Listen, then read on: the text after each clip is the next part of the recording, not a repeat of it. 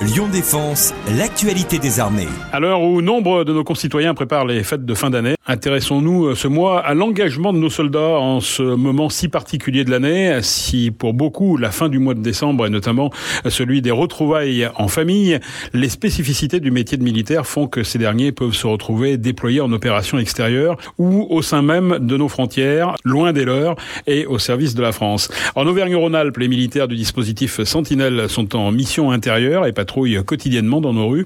Pour nous parler de la singularité euh, du métier et la manière dont les soldats passeront les fêtes de fin d'année dans la région, nous accueillons aujourd'hui le colonel Cyril Chevauchet de l'état-major de la zone de défense et de sécurité basée à Lyon.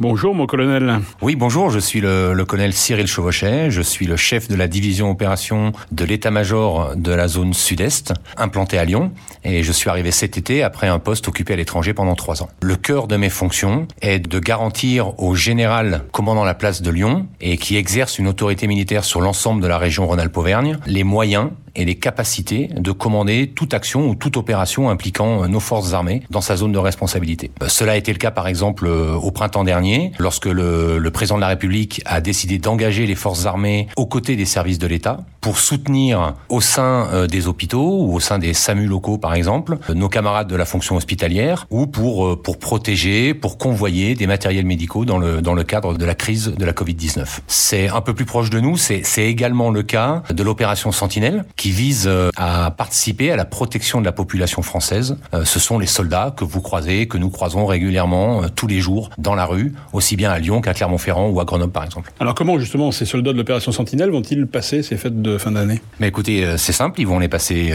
dans les rues, en patrouille, puisque leur mission est bien une mission de, de sécurisation au service de tous, et c'est surtout une mission qui doit contribuer justement à ce que ces fêtes de Noël puissent se passer dans une atmosphère calme, une atmosphère de paix. Donc la mission, elle ne s'arrête pas, bien évidemment. C'est un peu le propre de tous les métiers qui sont liés à l'urgence, à la sécurité, à la protection, mais aussi aux soins ou au secours. C'est un devoir d'exigence qu'on retrouve dans cette permanence de la mission. C'est du 7 jours sur 7, 24 heures sur 24. Maintenant, c'est vrai que Noël est une période un peu particulière, vous l'avez dit, des retrouvailles en famille. Donc euh, chacun ressent un petit peu plus le besoin de, de lien familial. Et c'est vrai que pour nos soldats qui sont déployés pendant cette période, soit à l'extérieur, en opération militaire euh, à l'étranger, soit sur, euh, sur notre territoire, c'est évidemment une fierté d'être engagé au service de la France, mais euh, il y a toujours ce petit pincement au cœur parce qu'on est loin des nôtres. Du coup, par, tradition, au sein des armées, c'est toujours l'occasion et l'opportunité pour nos, pour nos chefs de venir, parfois de loin, passer un moment de convivialité avec ces soldats qui sont déployés. Le lien qui unit le chef à son subordonné, le lien qui unit le chef au soldat,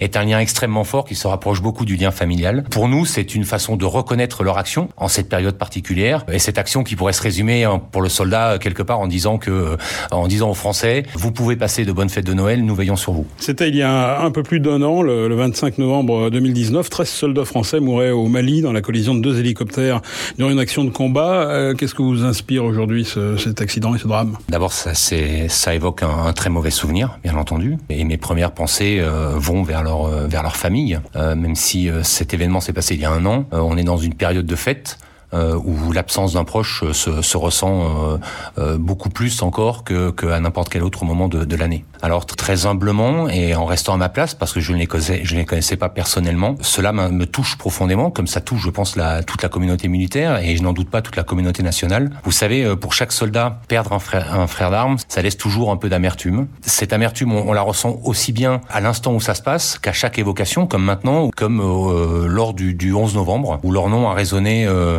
sur la place d'armes du quartier général Frère, parmi tous les noms de ceux de nos camarades qui sont tombés, euh, tombés au coma cette année. Il nous rappelle ce que nous sommes, il nous rappelle la grandeur de notre métier. Donc cela m'inspire beaucoup d'émotion, beaucoup d'humanité, mais aussi beaucoup de gravité, euh, parce que cela nous montre que nos missions sont périlleuses et que la décision d'engager des soldats dans une opération n'est jamais anodine. Pour nous, vous savez, il s'agit euh, de donner la mort, peut-être, mais aussi d'accepter de, donner notre vie la France. L'honneur du soldat est de remplir euh, la mission qui lui a été confiée, si besoin, jusqu'au sacrifice suprême. Nous en avons conscience, nous nous y préparons. Cela ne fait pas pour autant euh, de nous des, machines, bien au contraire. Nous sommes tous euh, filles et fils, mère et père, époux, épouse, et donc ce choix n'engage pas que nous. Nous savons ce que nous laissons derrière nous. C'est une vraie responsabilité. L'armée nous aide à l'assumer et à la porter. Et si nous partons euh, sereins et je dirais presque le cœur léger comme ça en, en déploiement extérieur ou sur le sur le territoire, c'est bien parce que nous avons la confiance de nos proches, mais aussi l'assurance qu'en cas de coup dur, nos proches